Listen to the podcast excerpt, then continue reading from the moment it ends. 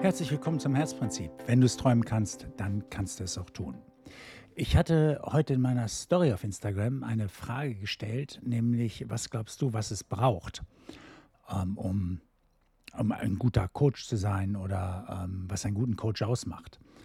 Und da kamen auch unterschiedliche Antworten, aber spannend ist, dass es schon um das Menschliche geht und so. Und äh, ich möchte aber äh, die Auflösung hier auch mal bringen und ähm, ein Verständnis dafür geben, wie manche Dinge auch zusammenhängen. Weil wir reden immer davon, ja, äh, man muss sich gut verstehen und ähm, man könnte ja auch sagen, der Coach ist so gut, du musst dich gar nicht mit dem verstehen, der liest dich einfach und dann ähm, zieht er das aus dir raus und gibt dir das auch, wenn du nicht magst. Alles richtig, bis zu einem gewissen Grad. Also der Coach sollte schon ein paar Techniken beherrschen. Er sollte schon auch ein fundiertes Wissen haben, ein Background und am besten über mehrere Disziplinen hinweg, um auch die Zusammenhänge zu verstehen. Und er sollte idealerweise auch schon will genau wissen, worum es geht in deinem Ziel. Und ähm, was heißt idealerweise? Er muss das wissen, worum es ganz konkret geht in deinem Ziel. Er muss sich da einfühlen können. Und er sollte diesen Weg auch schon gegangen sein, mindestens bis zu einem gewissen Grad.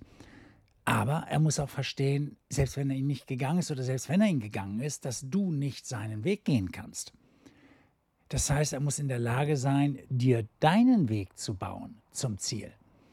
Unabhängig von den eigenen Hürden oder dem eigenen geradlinigen Weg, was manche mal erzählen, ich bin da hingekommen und ist ja auch alles richtig. Es gehört dazu, aber der Kern ist, und jetzt kommt es, der unbedingte Wille, der feste Glaube, du kommst dorthin und dieser unbedingte Wille, dich dorthin zu bringen. Das macht diesen absoluten Unterschied. Der Coach muss dich bereits im Ziel sehen können. Wenn der das nicht kann, dann wird auch sein Unbewusstes diesen Pfad nicht folgen. Wir wissen doch, wie innen so außen. Das hat jetzt wieder was mit selektiver Wahrnehmung zu tun. Das heißt, so wie ich denke, so betrachte ich die Welt. Mein Gehirn, und das haben wir ganz am Anfang in den ersten, ich glaube ab, ab der dritten, vierten Folge, haben wir das besprochen, wie das Gehirn im Außen nach Bestätigung der inneren Bilder schaut. Und das ist es ja, was der Coach macht. Er wird bei dir nach der Bestätigung seiner eigenen inneren Bilder suchen und in dir die Dinge entdecken, die es braucht, damit du in dieses Bild gelangst. Er hilft dir also, und ihr habt die doppelte selektive Wahrnehmung auf ein Ziel hin. Er hilft dir, das Ziel noch besser zu verstehen, überhaupt erstmal manchmal auch das ganze Ziel überhaupt klar zu machen. Viele kommen ja auch und sagen, ich weiß gar nicht genau was, aber ich dümpel so. Ne? Auf jeden Fall, meistens wissen sie auch gar nicht, wer sie selber sind. Das kommt dann auch noch dazu. Aber ähm, wenn das alles geklärt ist und das Ziel ist klar, dann haben wir zwei, die auf ein Ziel blicken. Und der Coach hat auch die doppelte Aufgabe.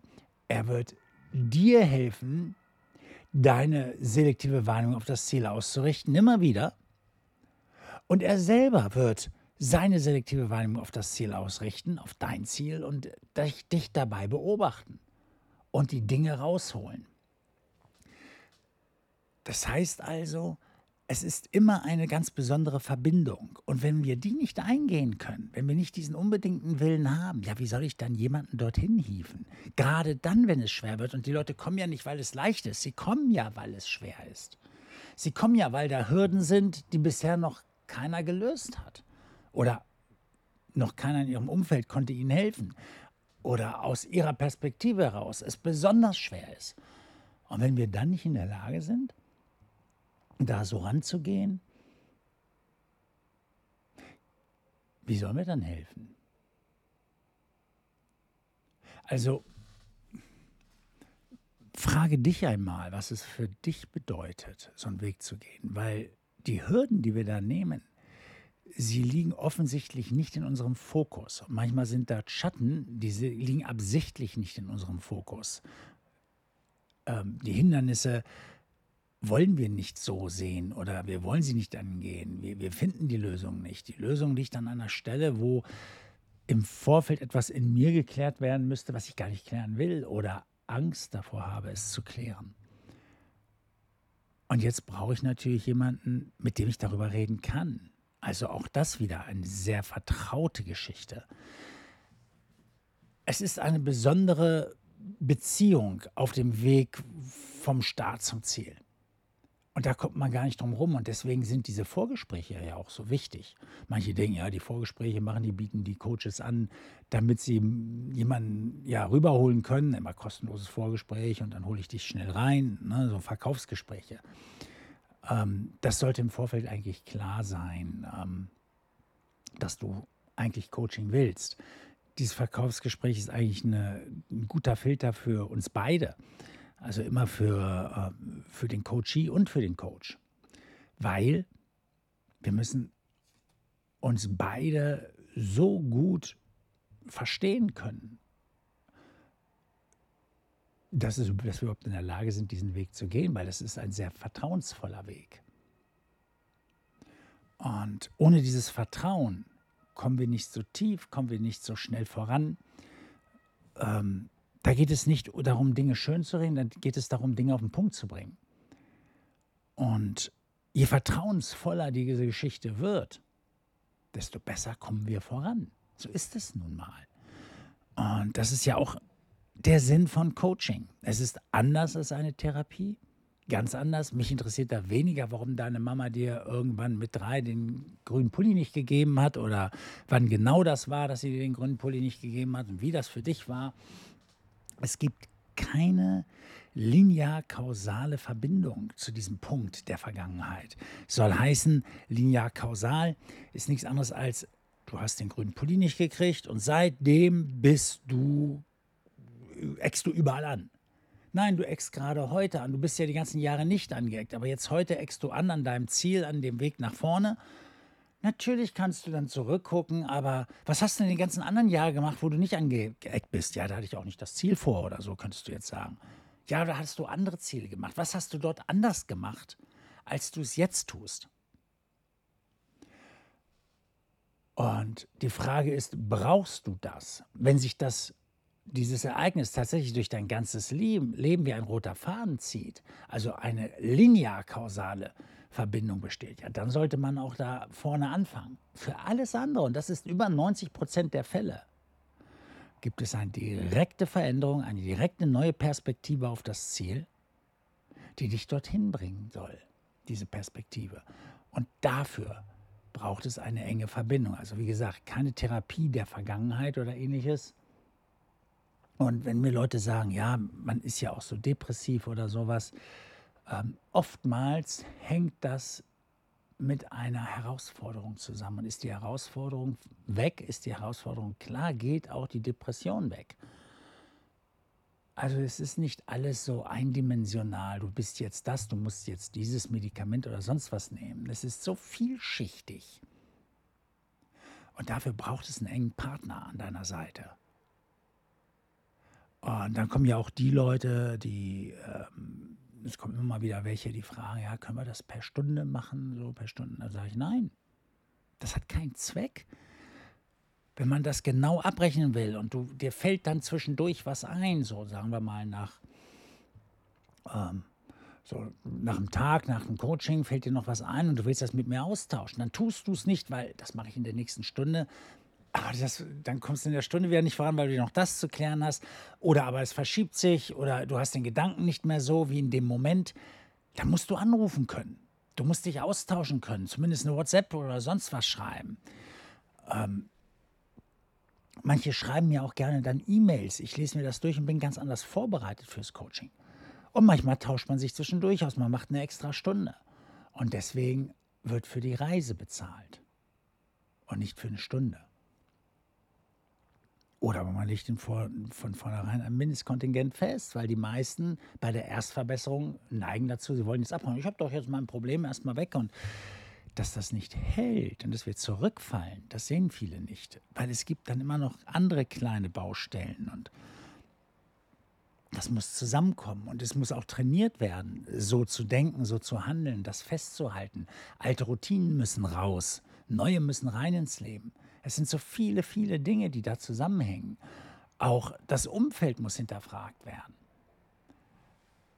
Und auch da braucht es eine breite Sicht auf die Dinge und auch mal so eine Metaebene, die der Coach für dich halten muss. Das heißt, er weiß schon ganz schön viel über dich in dem Moment.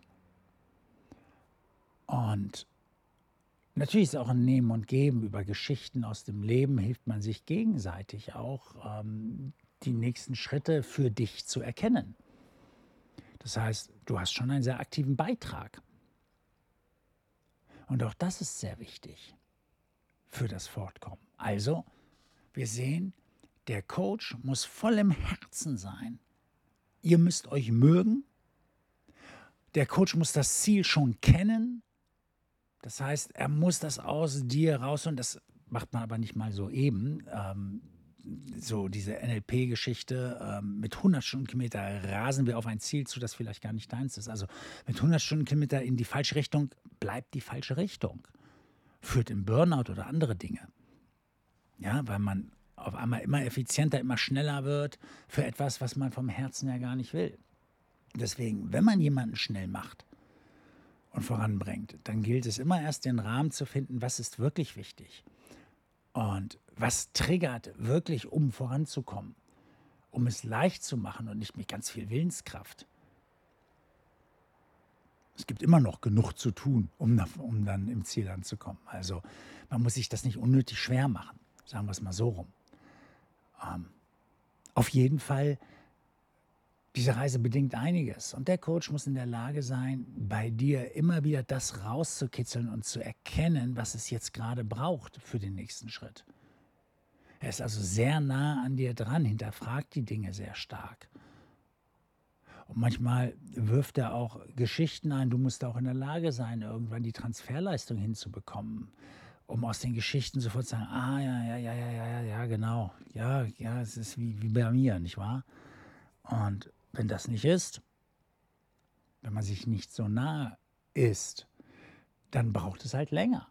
Also, die Nähe ist schon wichtig. Soll heißen, Sympathie muss herrschen, der Coach muss dein Ziel im Herzen tragen und er muss wissen, dass du dort hinkommen kannst. Und er muss wissen, dass ihr gemeinsam den Weg zum Ziel gehen werdet. Er darf keinen Zweifel lassen. Das ist das Wesentliche. Und so kommt ihr gemeinsam auch garantiert im Ziel an. Und das sollte auch der wesentliche Anspruch eines Coaches sein. Ähm, da geht es nicht darum, ich habe da mal was gemacht und ich hole dich da auch hin. Ach, ups, bei dir klappt das ja aber nicht und du bist nicht, hast das nicht richtig gemacht oder so. Lass dir niemals sagen, ja, du machst nicht richtig mit. Dann hat der Coach es nicht angesprochen dich dort nicht abgeholt oder nicht gesehen, ah, hier gibt es eine zusätzliche Hürde. Was braucht es, damit du an der Stelle wieder richtig mitmachst? Das gehört auch alles dazu. Was braucht es jetzt? Okay, wir müssen extra Schleife gehen, weil hier fehlt offensichtlich ein Schritt, sonst würdest du anders agieren. Der Coach muss dranbleiben. Und manchmal vielleicht auch dich ganz schön pushen, damit du über eine gewisse Hürde kommst, um die nächsten Schritte wieder richtig laufen zu können. Ja, das sind so meine Gedanken dazu. Vielleicht hast du noch andere Gedanken, vielleicht vermisst du einen Gedanken oder ähm, vielleicht sagst du, ja, ich sehe das aber noch ein bisschen anders. Lass es mich wissen. Mich würde es wirklich interessieren. Schreib mir. Ähm, Kontaktdaten findest du in der Bio. Ich freue mich, von dir zu hören. Ansonsten freue ich mich auch wieder, wenn du wieder zuhörst. Beim nächsten Mal. Bis dahin, alles Gute.